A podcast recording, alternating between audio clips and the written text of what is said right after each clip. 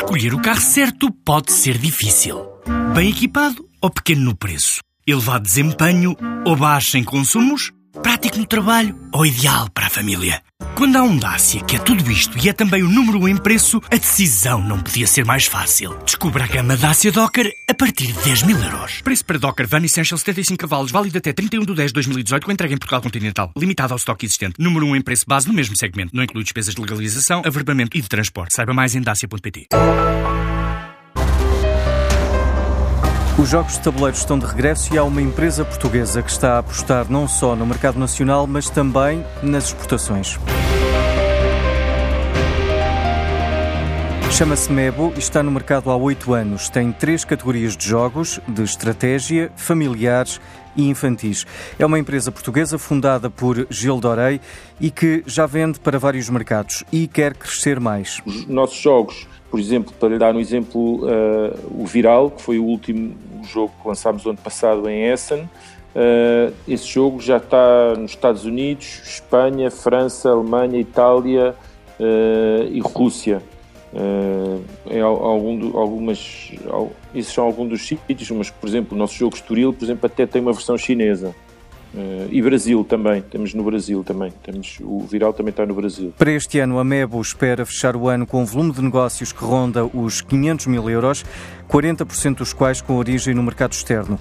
E pode parecer contraditório, mas o mercado dos jogos de tabuleiro tem taxas de crescimento que chegam aos 40%. Não deixa de ser engraçado como estamos na época dos computadores, dos smartphones e das consolas, etc.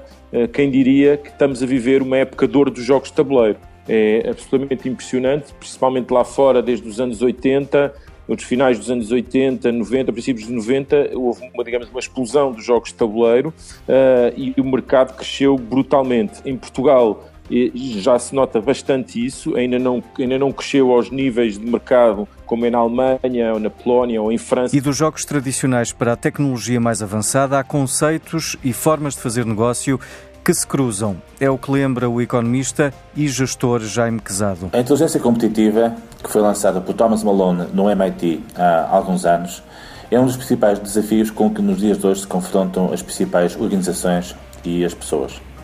Fala-se muito nos tempos que correm e num cenário de cada vez mais complexidade em termos da economia global, da necessidade das empresas serem inteligentes na forma como abordam os mercados e na forma, sobretudo, como desenvolvem novos produtos que vão de encontro às expectativas dos consumidores.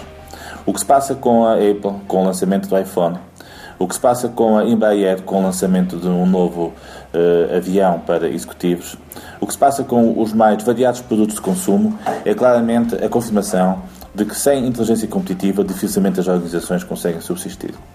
Também o Estado deve ser um exemplo de inteligência. E fala-se muito nos tempos que correm na necessidade do Estado se aproximar dos cidadãos e de ter um contrato de confiança naquilo que são os serviços que presta e naquilo que é a resposta que dá às suas necessidades. O Estado inteligente, mais conhecido por Smart Government, não é mais do que a demonstração de que também tem que haver, ao nível das instituições governamentais, a capacidade de estar presente e de saber responder com eficácia. Vivemos um mês de outubro muito dinâmico, onde existem imensos eventos em termos internacionais e nacionais, todos voltados para a necessidade de redefinir aquilo que deve ser o contexto de inteligência das organizações e das pessoas.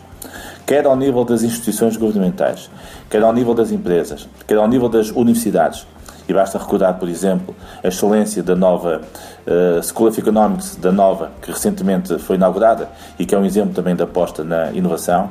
Tudo faz convergir para esta necessidade de sermos diferentes, de ser competitivos e, sobretudo, de conseguirmos, em conjunto e numa lógica de partilha, encontrar novas respostas para problemas que cada vez são mais diferentes e, sobretudo, cada vez mais complexos. A fechar ainda a indicação de que há nove startups portuguesas que estão a aprender como podem ir para a Bolsa e encontrar novas formas de financiamento.